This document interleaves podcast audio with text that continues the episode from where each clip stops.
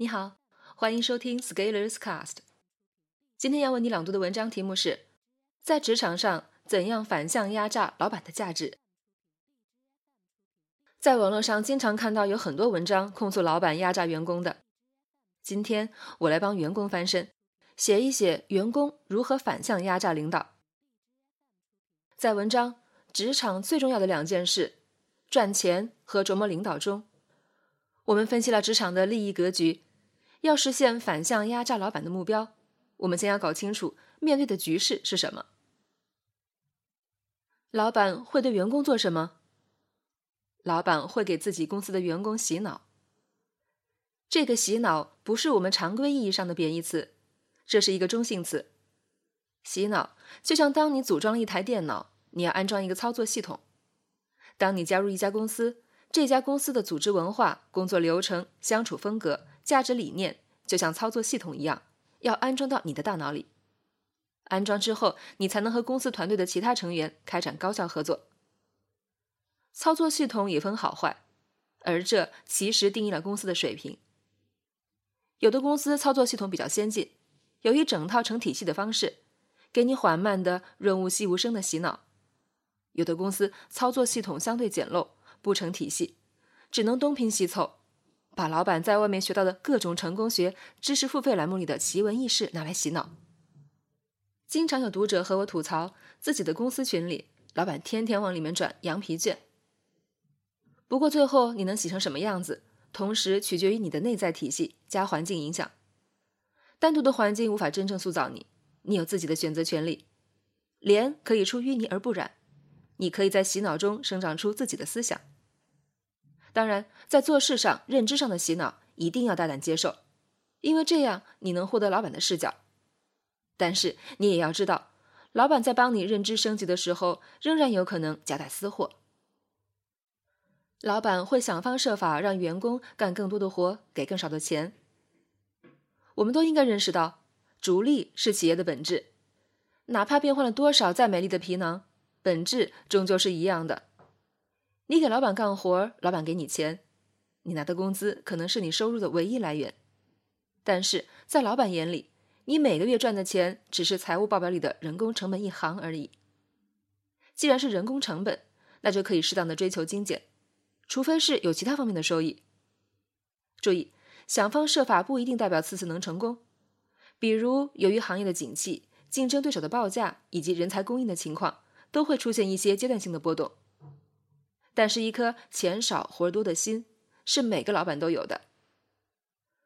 作为员工，要明白的一点在于，你的收入是被综合考量过的结果。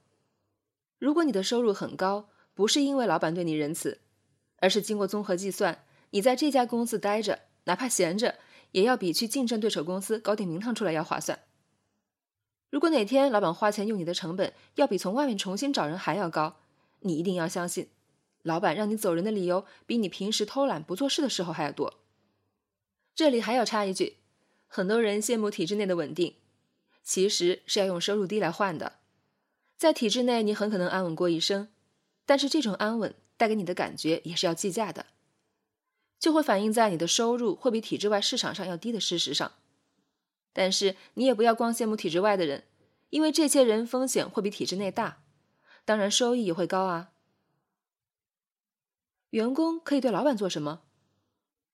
当前形势分析，在很多员工眼中，老板让人不爽的一点，往往在于经常让员工加班，以及不愿意主动涨薪。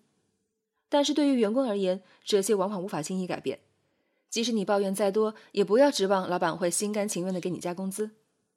老板的加薪速度有很大概率滞后于你成长进步的速度，但是老板在让你加班的问题上就会积极很多。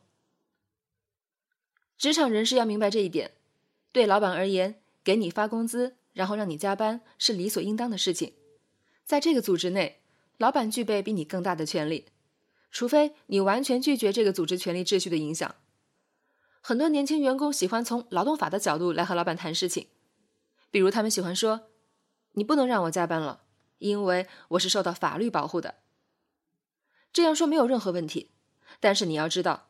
中国有一句古话叫“县官不如县管”。如果你真的要走法律程序，在法律保障要落到实处前，老板可以先把你收拾了。而且，老板拥有的法律资源并不会比你少。所以，以斗争的角度看劳资关系，未必能让你获得解放。但是，我们可以换一个角度来思考。记住一句话：老板可以通过延长工作时间来占有你的身体，但是却无法通过加班来独占你的思想和灵魂。而也正是因为这一点，越来越多的智力驱动的公司会倾向于创造宽松的环境，让你在环境中不会感到胁迫。在这样的环境上，你不知不觉的加班，做了更多的事情，还觉得自己特别有成就感、意义感。而这个趋势的出现，带来了广大员工反向压榨老板的宝贵机会。员工对老板的认知压榨，其实我觉得员工完全不要害怕被老板压榨。老板在压榨你的时候，其实你完全可以反向压榨老板，只不过压榨的方式不同而已。我们把前面的那句话改造一下，就变成了：老板可以通过延长工作时间来占有你的身体。但是你却可以通过大量具体的工作成果反向压榨老板的认知。怎么操作？分享两个方法。方法一，用你的工作量换老板的认知。你用你一个又一个工作成果向老板交付，老板通常会对你的交付进行把关与评价。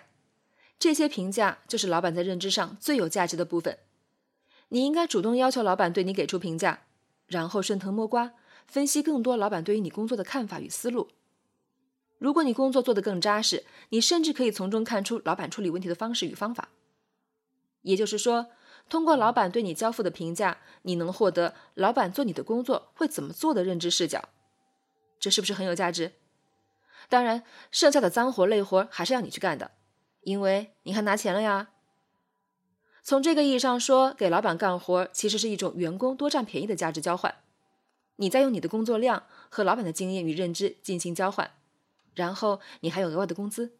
而正因为你做了很多工作，所以你对细节的把握度会让你对老板的意见吸收率比较高。通过这个方法，你能获得老板的员工视角。